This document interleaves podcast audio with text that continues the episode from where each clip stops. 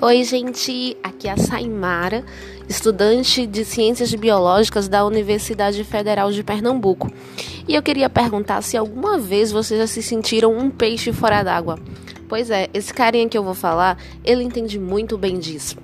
Ele pertence à família Gobidae e é o peixe saltador do lodo. Alguns os chamam de peixe anfíbio, mas existem peixes anfíbios? Os peixes saltadores do lodo são capazes de andar, se enterrar e até saltar em terra firme.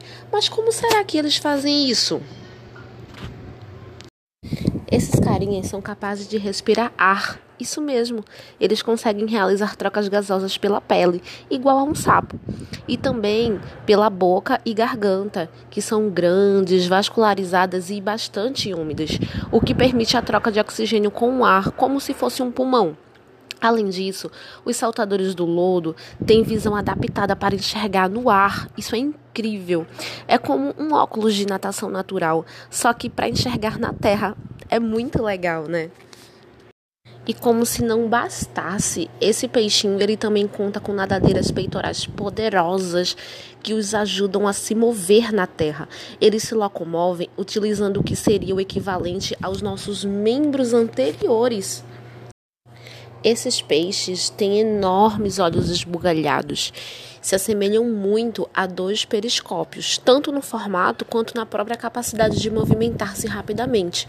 Uma curiosidade interessantíssima é que o termo perioftalmos, que caracteriza a espécie, significa aquilo capaz de olhar aos arredores o que é exatamente o que o peixe saltador do lodo faz. Quando em terra, o saltador do lodo prefere ficar em raízes de árvores, troncos ou demais locais que se possa equilibrar, deixando a cauda na água, e parte anterior da sua estrutura fica fora da água. Outra característica interessantíssima desses peixinhos é que os machos cuidam dos ninhos. Esses ninhos são como galerias em forma de U's escavados na lama onde eles vivem. Como a água desse ambiente é pobre em oxigênio, os machos geralmente assopram bolinhas de ar, como bolhas de sabão, no ninho para garantir a sobrevivência dos seus filhotes. E onde esses peixes incríveis vivem?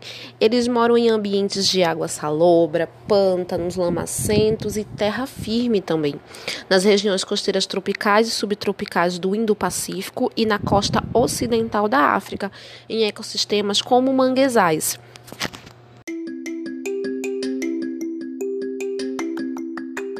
Então é isso, pessoal. Espero que vocês tenham gostado de conhecer esse animalzinho incrível que tem esse super poder de transitar entre a água e a terra.